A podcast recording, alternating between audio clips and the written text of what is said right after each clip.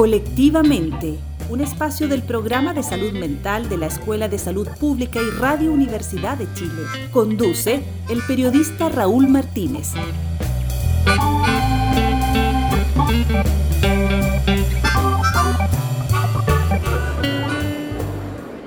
El Palacio de San Clemente, un alojamiento de lujo en una isla al lado de Venecia.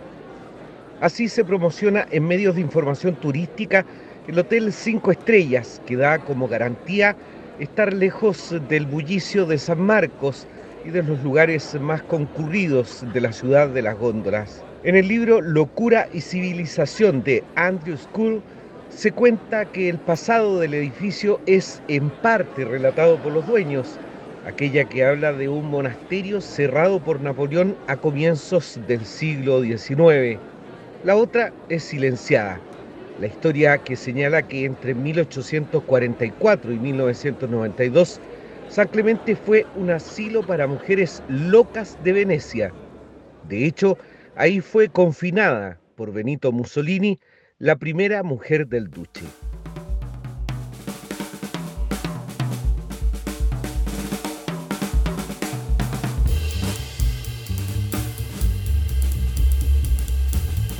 A lo largo de la historia en todas las latitudes, las sociedades buscaron marginar en lugares cerrados a los enfermos mentales, esquizofrénicos y personas con otros males.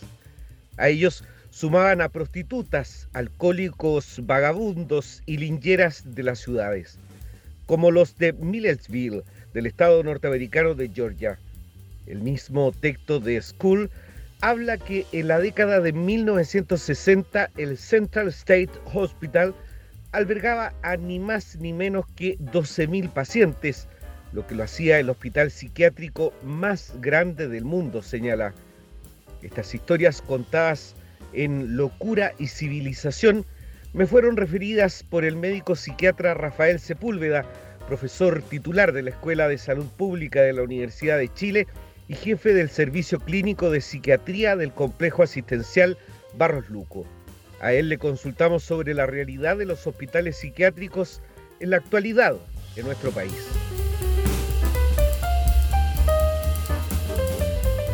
Por mucho tiempo estuvo vigente en el mundo el modelo de atención en salud mental basado en el encierro, en el control espacial de las personas con enfermedad mental en los que se llamaban los manicomios y que luego fueron denominados hospitales psiquiátricos.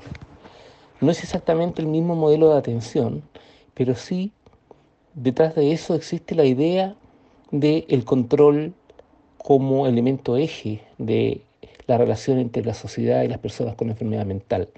Y ese control tiene una dimensión espacial a la que luego, con el advenimiento de los psicofármacos, se sumó una dimensión de control farmacológico.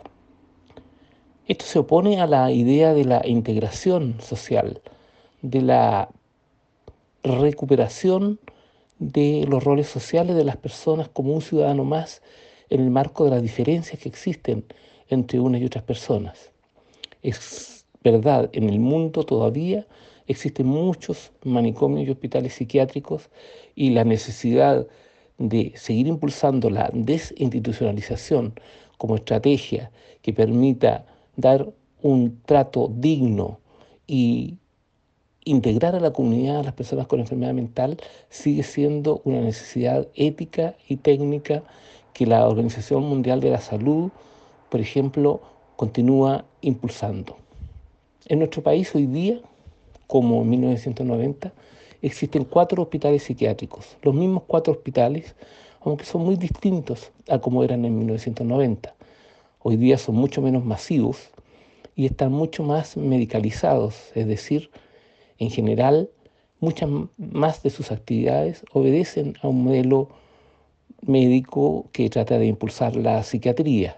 Sin embargo, existen otros lugares asociados a estos hospitales, como por ejemplo la Clínica Gaete, que es una clínica de extensión vinculada al Instituto Horvitz, en la cual efectivamente eh, los criterios generales de operación siguen pareciéndose a los de la internación prolongada y de por vida de los pacientes. Esto tiene que ver también con las alternativas de permanencia de estas personas en otro tipo de dispositivos que son aún pocas en nuestro país.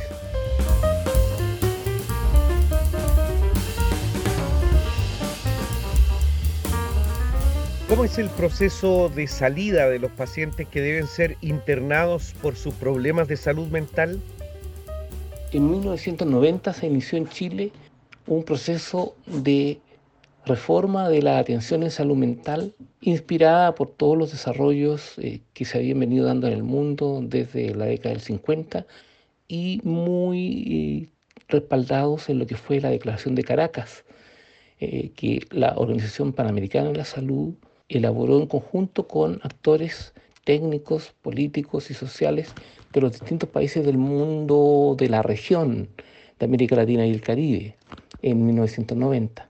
Esta es una declaración que impulsa fuertemente a la desinstitucionalización, al reemplazo de la atención centrada en los hospitales psiquiátricos por la atención centrada en redes de dispositivos ubicados en el territorio donde viven las personas, con una fuerte participación en la atención de salud mental de la atención primaria de salud, lo que eran los consultorios y hoy día son los SFAM, articulados con los centros comunitarios de salud mental, con hospitales de día, unidades de rehabilitación psicosocial, ambulatorios eh, especializados en los hospitales, si es que no hay centros comunitarios de salud mental, y con hospitalización en los hospitales generales, y tratando de esta manera de sustituir y ir eliminando paulatinamente la operación de los hospitales psiquiátricos. Esto ha venido ocurriendo en forma paulatina y progresiva en Chile, aunque no en una forma completamente coherente y sistemática. Hoy por hoy las personas no van a vivir su vida a los hospitales psiquiátricos cuando presentan problemas de salud mental. Y muchas de las personas que vivieron largos años en los hospitales psiquiátricos hoy día están viviendo en la comunidad. Muchos salieron a vivir con sus familias eh, después de un proceso de trabajo con esas familias para volver a aceptarlos y de brindar a esas familias el apoyo para la atención de sus familiares con problemas de salud mental. Y otros muchos fueron a vivir a hogares protegidos y luego a residencias protegidas, que son casas en las cuales vive en los hogares no más de 8 personas y en las residencias hasta 15 personas, en ambientes que son hogarizados, no son dispositivos sanitarios, no son centros de salud, sino son lugares de vida para las personas que allí habitan, las cuales se busca que participen en el mayor grado posible de la vida comunitaria del territorio en el cual están asignados. Se inscriben como cualquier ciudadano en los centros de salud familiar, los CEFAM del territorio, y son atendidos en los centros ambulatorios de salud mental especializada de ese mismo territorio, por ejemplo el COSAM o el Policlínico de psiquiatría del hospital del territorio. Se trata también de que participen de otras iniciativas que puedan idealmente integrarse a actividades laborales y que tengan una vida lo más normalizada posible, de acuerdo a sus propios intereses. Uno de los elementos fundamentales para mejorar las condiciones de los pacientes con enfermedades mentales es el trabajo comunitario. Sandra Fuentes es trabajadora social y labora en el servicio de psiquiatría del Hospital Barros Luco, donde es parte del equipo de psiquiatría comunitaria para la comuna de San Miguel y del Hospital de Día, que atiende población del sector sur de la región metropolitana. Ella nos comenta el aporte del trabajo comunitario para las personas con estos diagnósticos. El trabajo comunitario es fundamental para el proceso de recuperación de las personas, debido a que la comunidad es la base central eh, que permite que las personas puedan integrarse en, una sociedad, además de que las personas pueden afiatar lazos en relación al contexto comunal, al contexto territorial en donde también ahí permite que efectivamente las personas puedan ir situando eh, características relacionadas con eh, la ayuda mutua, por ejemplo. A su juicio, ¿cuáles han sido los pros y contras que ha tenido el proceso de desinstitucionalización de la atención psiquiátrica en el país? Yo creo que evidentemente hay más eh, pro que contra. Eh, efectivamente encontramos eh, un modelo de salud mental basado en los derechos humanos, donde efectivamente pasamos de un modelo asilar a un modelo de atención biopsicosocial, tomando como eje central a la persona usuaria del tratamiento. Eh, se han ido logrando avances significativos respecto a la eh, inserción en la comunidad, las personas que efectivamente han estado institucionalizadas por muchos años en hospitales psiquiátricos. Por ende, efectivamente, desde el punto de vista de los derechos humanos, eh, es fundamental seguir bajo esa línea. Ahora, los contras efectivamente que nos encontramos son los recursos que están adosados para continuar bajo este, esta perspectiva, eh, recurso humano, recurso económico, eh, monitoras eh, capacitadas para el cuidado, ¿cierto? respecto a las personas que tienen problemas de salud mental. Desinstitucionalizar implica el desarrollo de redes comunitarias no solo en el ámbito de servicios sanitarios, eh, sino también en los ámbitos de desenvolvimiento cotidiano de las personas. Eh, el proceso lleva a pasar del concepto del loco, eh, cuyo destino es inevitablemente el encierro, al de enfermo, que requiere tratamiento, para llegar finalmente al de ciudadano con derecho. Las alternativas comunitarias avanzan en la línea de desarrollar la autonomía individual y colectiva en las personas, ayudan a avanzar en la desestigmatización y también en la disminución de la marginación producto de las largas internaciones. Las alternativas comunitarias posibilitan considerar las enfermedades de salud mental como el resto de las enfermedades, esto es, susceptibles de recibir tratamiento adecuado y no aislamiento como respuesta Permite también poner las temáticas de prevención, de tratamiento, recuperación en la discusión y conlleva evidentemente una nueva mirada de la cronicidad, la cual no necesariamente es invalidante ni discapacitante en sí misma. Permite a su vez otorgar a la comunidad un rol protagónico en los procesos de salud-enfermedad. Eh, el espacio comunitario es relevante en la aparición, desarrollo y solución de los problemas de las personas y el trabajo comunitario permite abordar los determinantes sociales en salud con pertinencia cultural. Se busca, por lo tanto, el desarrollo de servicios situados cerca del domicilio, accesibles, respetuosos y no marginadores, promotores de la autonomía y los derechos. El comentario es de Marcela Villagrán, encargada de la Unidad de Salud Mental del Servicio de Salud de Osorno. Volvemos con el doctor Sepúlveda para consultar ¿Es posible ayudar al paciente con psicosis para evitar que tenga que ser internado? En los países que han desarrollado el modelo comunitario de atención en salud mental, la internación como recurso para enfrentar la enfermedad mental no es hoy día una alternativa legítima. Chile está en esa misma senda.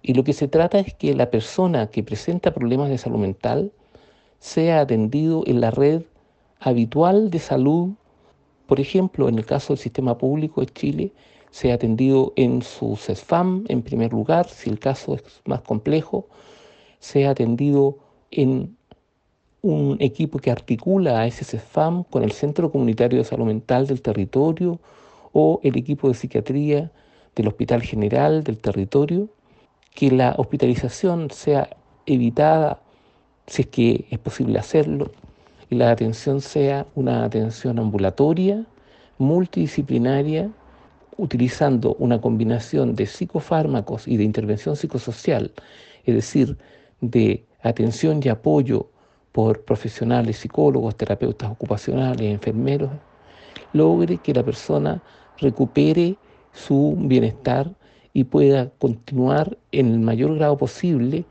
con su vida normal, desarrollando un proyecto de vida de significado personal para esa persona, que no se convierta en una persona rotulada de enfermo mental, que deba vivir una vida aparte, una vida distinta de los demás. Esos son los objetivos que persigue el modelo comunitario y que por supuesto están influidos por la oportunidad de la atención, por la articulación de esta red de atención entre el nivel primario y el nivel especializado, por la superación no reduccionista del modelo biomédico basado en los fármacos y la real integración eh, interdisciplinaria en su abordaje, en su apoyo, por una conversación centrada en la persona y no en el rol del paciente, y por una perspectiva optimista de largo plazo en que la persona afectada, su familia, su entorno, el equipo de salud mental se integran para lograr este objetivo de recuperación como hemos definido previamente. Con estas estrategias se logra reducir en forma muy considerable el número de personas que tienen que ser hospitalizadas en una unidad de psiquiatría de un hospital general y por supuesto a toda costa se evita la internación prolongada o de por vida de las personas. Andrea Cáceres es miembro de la agrupación de familiares de pacientes psiquiátricos y administradora de varios hogares y residencias protegidas en el territorio del Servicio Metropolitano Sur. Ella nos comenta sobre las dificultades en la reinserción de pacientes luego del proceso de internación. Si bien es cierto que el proceso de egreso de las personas de los hospitales psiquiátricos marcó una diferencia, tanto en sus vidas como marcó un impacto en la comunidad. Al hablar de un impacto en la comunidad, eh, lo menciono porque al principio fue eh, bastante dificultoso en el sentido de que los vecinos se asustaban, eh, veían con recelo que llegaran personas extrañas a vivir en su barrio. Para eso hubo que hacer todo un trabajo en conjunto con las organizaciones de familiares, donde, se les, donde a ellos se les indicaba qué significaba que, que, estas personas egresaran de los hospitales psiquiátricos y pudiesen vivir en la comunidad. Con el pasar de los años, eso fue fue marcando una diferencia donde los vecinos fueron aceptando o algunos simplemente se replegaron y no hicieron eh, caso de las personas que vivían en los hogares. Por eso menciono yo que marcó un impacto en la comunidad. Eh, no como se esperaba, pero sí eh, en los barrios donde están insertos los hogares protegidos hay una suerte de aceptación y a la vez también se mantiene el rechazo hacia las personas afectadas en su salud mental. Las dificultades a las que nos vemos enfrentados son las pocas oportunidades de estar inserto en una sociedad que nos brinda las oportunidades para que las personas se desarrollen en todos sus ámbitos. Es un sistema social precario y, vulnerador, y donde el, el tema principal es cambiar el lenguaje donde ya no se hable de pacientes, sino que en general la sociedad, todas tienen problemas de salud mental. Entonces, las personas que están diagnosticadas, sí, son mucho más vulneradas en sus derechos como personas. Eh, Andrea recoge para colectivamente los siguientes testimonios de pacientes usuarios de un hogar. Ernesto, necesito que me cuente más o menos qué es lo bueno y lo malo de vivir en comunidad. Lo bueno es que en vivir en comunidad eh, una parte segura. Vivir en una parte segura que no tengan problema nada. Eso. Yo estoy en el esperanza, yo me acuerdo como 24 años. 24 años. Miren de alta para acá. Y aquí en el hogar llevo como 12, 12 años. Eso. ¿Y cómo ha sido tu experiencia de vivir en el hogar? Sido, la experiencia en el hogar ha sido bonito. Eh, con remedio, he tenido remedio. he recibido remedio a la enfermedad que he recibido remedio.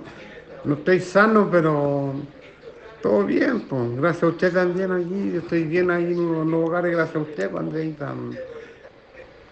Y estoy, feliz, pues estoy contento aquí yo porque tengo de todo. ¿Cuántos años vivió usted en el hospital psiquiátrico? Como menos 25 años. 25. ¿Y cómo ha sido para usted vivir en, en un hogar? Yo por lo menos me ha estado portando bien y ya ha sido respetuosa, estar en el hogar ha sido más, más tranquila. Pero me gustaría que todos hicieran igual que yo, que para todos, como me, me vio el otro día, que me pedía permiso para todos, para todos. Yo no hago ningún show, ninguna, ningún problema. Ya. Y yo me llevo bien. También Marcos, desde la ciudad de Calbuco, en el sur de nuestro país, nos cuenta su experiencia. ¿Cómo ha sido para ti vivir en un hogar protegido y ser atendido en el hospital comunitario de Calbuco y en el sistema de salud mental comunitario?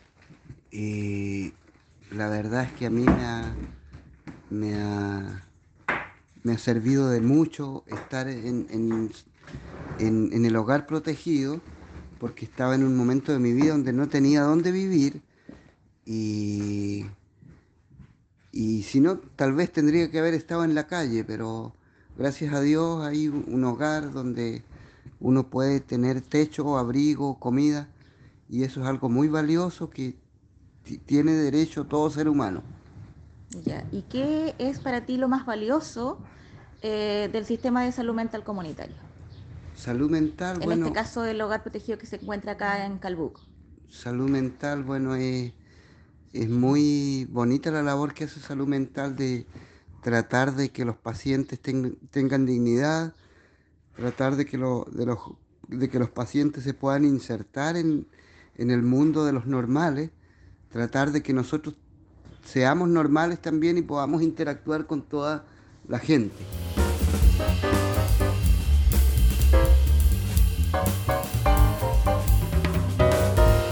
Doctor Rafael Sepúlveda, respecto del estado actual de la salud mental en el país, una reciente información señala que las agendas de los médicos psiquiatras están copadas hasta después del mes de diciembre. ¿Hay preocupación respecto de este escenario o era esperable a raíz de la pandemia y la crisis social y económica que enfrentamos?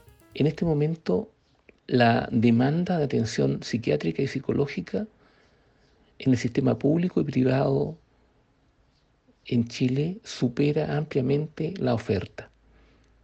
Esto tiene que ver con el impacto de la pandemia en la vida de las personas, el aislamiento social, la invasión de la vida privada por la vida del trabajo, la precarización del trabajo, la pérdida del trabajo, la convivencia obligada de las personas, la necesidad de asumir directamente el cuidado de personas mayores, de niños, de personas con enfermedad, por parte directa de las familias en sus domicilios, mezclado con lo laboral y con todos los otros roles personales, ha hecho eh, un impacto muy grande en la calidad de vida de las personas. Y estas han reaccionado con sintomatología angustiosa, depresiva y también somatizada, es decir, emociones expresadas en problemas físicos. Esto muestra también que los sistemas de apoyo social, los sistemas de apoyo colectivo, la vida en común en nuestro país está extremadamente debilitada. Esa vida en común, eh, aún eh, en pandemia, a través de las redes sociales, pudo haber sido un elemento que atenuara el impacto y que lograra que las personas se mantuviesen en mejores condiciones en esa adversidad. Eh, la consulta psiquiátrica y psicológica también tiene importantes limitaciones para dar respuesta a esta demanda, ya que en general no necesariamente debe ser entendida y procesada como enfermedad, sino como malestar y como sufrimiento y el diseño de la atención psiquiátrica y psicológica en el modelo de atención mm, de predominio biológico y médico no da necesariamente cuenta de este problema. Es decir, la idea es trabajar colectivamente, en conjunto, ocuparnos y preocuparnos, participar y colaborar en la construcción de una sociedad abierta y solidaria que deje de estar encerrada y escondida tras las rejas en el metro cuadrado de cada uno. Queremos agradecer al doctor Sepúlveda por su apoyo en la realización de este programa, así como el aporte y testimonios de cada uno de quienes estuvieron junto a nosotros el día de hoy. recordamos que este y los anteriores capítulos de este ciclo de Colectivamente los puede encontrar en la sección Vuelve a escuchar del sitio electrónico de Radio Universidad de Chile, radio.uchile.cl y en nuestro podcast en Spotify. Los invitamos a encontrarnos el próximo sábado en un nuevo capítulo de Colectivamente en el 102.5 FM Radio Universidad de Chile. Colectivamente es un espacio del programa de salud mental de la Escuela de Salud Pública y de Radio Universidad de Chile en el marco de su convenio institucional. Colectivamente es un espacio para abordar temas de salud mental en nuestro país y su objetivo es exclusivamente educativo y de difusión. Nos encontramos el próximo sábado a las 17 horas en el 102.5 FM.